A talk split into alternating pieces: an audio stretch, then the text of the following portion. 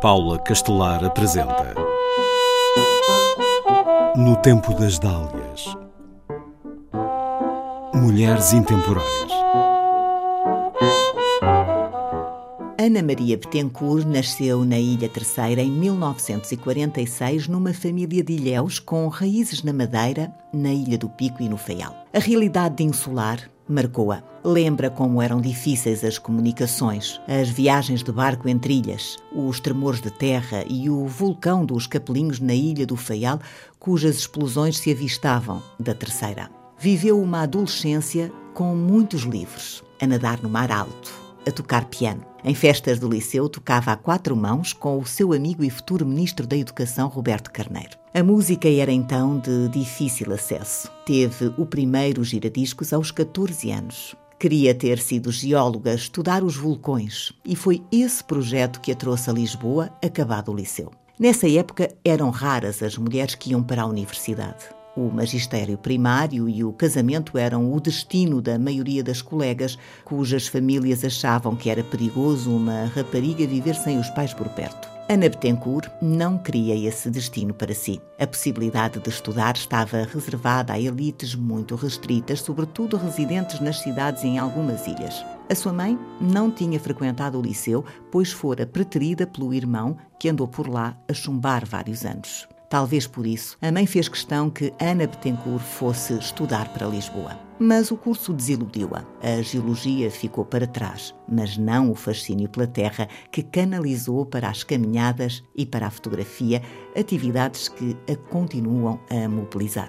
Em Paris, as ciências humanas seduziram-na e, depois do maio de 1968, decidiu estudar psicologia e educação na Universidade de Vincennes, onde se vivia um ambiente de grande inovação. As ferramentas adquiridas em Paris foram uma base muito importante tanto para o seu trabalho ao regressar a Portugal, como para intervir no campo da educação depois do 25 de abril de 1974. Em 1973 nasce a sua filha, Mónica, desde cedo muito curiosa. Foi fascinante organizarem juntas descobertas através de leituras, caminhadas, aventuras nas rochas da Terceira, visitas a museus. Regressou a Paris Paris no final da década de 70 para fazer o doutoramento em Ciências da Educação. Na tese, analisou as inovações educativas desenvolvidas em Portugal após a Revolução de 1974 foi um primeiro momento dedicado à investigação sobre práticas pedagógicas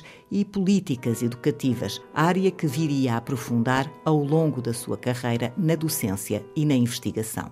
Quando aconteceu o sismo de 1980 nos Açores, não perdoou à escola não a ter ensinado a valorizar o seu património. Era uma escola fechada ao mundo.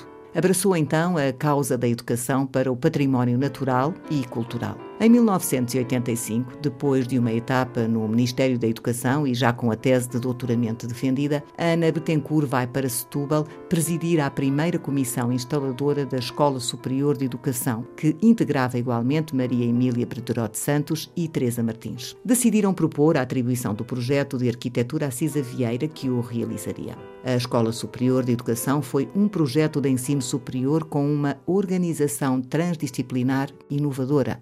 Embora com interrupções, Ana Betancourt foi professora coordenadora da Escola Superior de Educação de Setúbal até se aposentar em 2013. Participou e coordenou, no contexto da Escola Superior de Educação, vários projetos na área da prevenção do abandono, insucesso escolar e educação para a cidadania. Alguns deram origem a muitas intervenções e a publicações em jornais e revistas portugueses e estrangeiras. Nos trabalhos de investigação à ação em Setúbal, em Via Longa e nos Açores, identificou fatores na base do insucesso e abandono escolares. Em colaboração estreita com os professores, criaram-se novas práticas de ensino com excelentes resultados. Foi em geral possível melhorar as aprendizagens durante o dia de escola, evitando o recurso ao apoio das famílias e das explicações que penalizam os mais pobres. A Escola Superior de Educação e a política fizeram-na descobrir o distrito de Setúbal, onde, como deputada entre 1991 e 1995, procurou encontrar soluções para alguns problemas das populações aferidos num contacto próximo com as pessoas.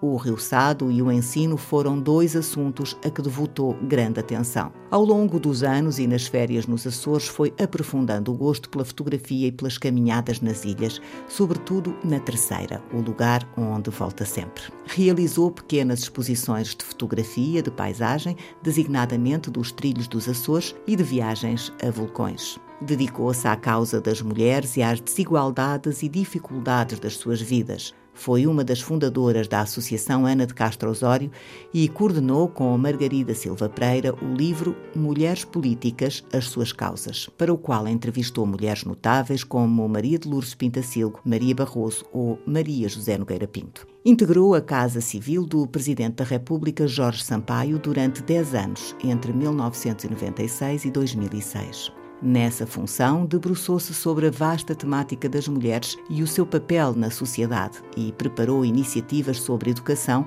nomeadamente criando medidas de alerta sobre os abandonos precoces de escolaridade. Como presidente do Conselho Nacional de Educação, eleita pela Assembleia da República, Ana Betancourt foi responsável pela coordenação e lançamento dos primeiros relatórios sobre o estado da educação no país. Um dos projetos de investigação-ação que coordenou visa desenvolver o gosto pela terra e reúne vários interesses da sua vida: a educação para a intervenção em defesa do património natural e construído, a biodiversidade nos Açores, a fotografia, as caminhadas. A fotografia é para Ana Betancourt um instrumento privilegiado publicou um livro, Nos Trilhos dos Açores Educação para a Cidadania, e fez uma exposição de fotografia no Pavilhão do Conhecimento. Foi presidente do Conselho Geral do Politécnico de Lisboa até 2019. É membro do Conselho Científico do Processo Açores pela Educação. Pertence a um grupo de reflexão e intervenção intitulado Inquietações Pedagógicas, que realiza mensalmente tertúlias sobre temas educativos publicados depois no Jornal de Letras. Teve várias condecorações. É grande oficial da Ordem do Infante Dom Henrique e recebeu a insígnia de reconhecimento da região autónoma dos Açores. No tempo das dálias. Em parceria com o MIMA, Museu Internacional da Mulher, e a Monet, Associação Portuguesa das Mulheres Cientistas.